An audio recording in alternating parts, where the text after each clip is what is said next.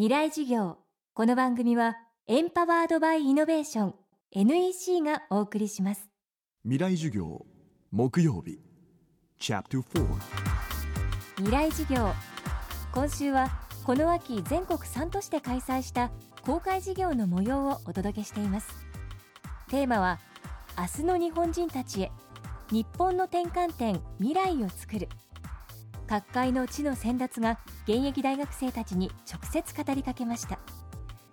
今週はジャーナリストで東京工業大学教授池上彰さんの講義。未来を生き抜く武器としての教養。大学で何を学ぶか。国際化したこれからの社会で不可欠なのは歴史に学び自ら考える柔軟な思考力。そのベースとなるのが教養だと池上さんは言います。今日のキーワードは学び続ける力。ぜひ大学生が他の高校生までと違うことそれは何か身の回りで起きたことを単にそれでとどまるのではなくてそれを分析してみる。あるいはそれを理論化してみるというそういう心構えで大事なことではないか。高校までは先生が言うことを一生懸命聞いてノートを取って覚えたりするわけだな。これは生徒なんだよ。大学は学生なんだな。生徒と学生は違う。学生は自ら学ぶんだよな。自ら学ぶって何何なのか。そこで出てきたいろんな話を自分なりに一般化する論理化する理論化していく、えー、普遍的な説明ができるかどうかっていうことを考えていく。こういうことが大学生ならではなんだと思うんですね。あの人は魅力的だなというふうに感じた。それはどうして感じたんだろうか。どこが魅力的なのかってことを分析してみることね。その人は自分が持っていないものを持ってる。それは何だろうかっていうことを考えていくとそれは実は自分を対象化していることになるんだな。自分を客観視する。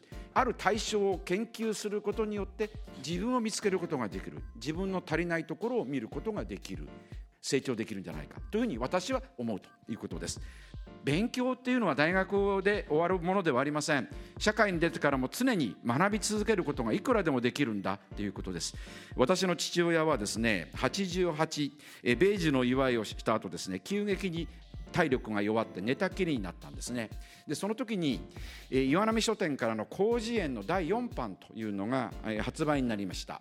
すごい分厚い国語辞典だよね。寝たきりになった私の父はですね広辞苑の第4版が発売になったらしい。これを買ってきてくれというわけですね。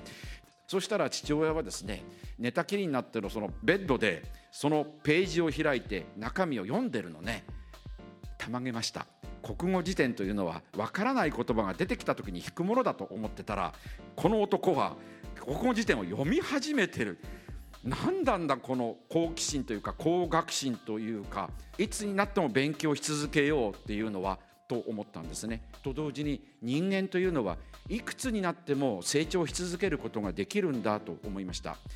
人間は死に向かって成長する死に向かって完成するっていう言葉があります。いくつになっても遅いことはないんだということですね。えー、間もなく父は亡くなりました。今広辞苑は第6版が出ていますが私にとっての宝物は第4版だということです。常に学び続けることつまり大学でも学ぶ。でもこれは何か。大学を卒業し社会に出てからも学び続ける。その基礎の力をつける。これが大学だと私は思うんですね。だから今大学で習ってることが何の役にも立たないって思うかもしれない。でも社会に出てしばらくした何十年かした時にああ大学でああいうことを学んだから今の自分があるんだっていうことにきっと気づくはずです。逆に言えばそういうことが気づけるようなものを少しでもこの大学の間に身につけてもらえればと思います。ありがとうございました。池上彰さんの講義は現在完全版ビデオポッドキャストで配信しています。またこのサイトではスプツニコさん安藤忠雄さん菅三淳さん長沼武さん倉本壮さんの公開事業の様子も見ることができます。未来事業2013で検索してチェックしてください。未来授業来週は菅三淳さんの講義をお届けします。で結局何を言いたいんだね。社長プレゼンで固まった。スキルアップの必要性を感じたら NEC のビジネス情報サイト「ウィズダムにアクセス。効果的なプレゼンツールのダウンロードから自分に自信をつける方法まで役立つ情報満載「ウィズダムで検索。NEC 未来授業。この番組はエンパワードバイイノベーション NEC がお送りしました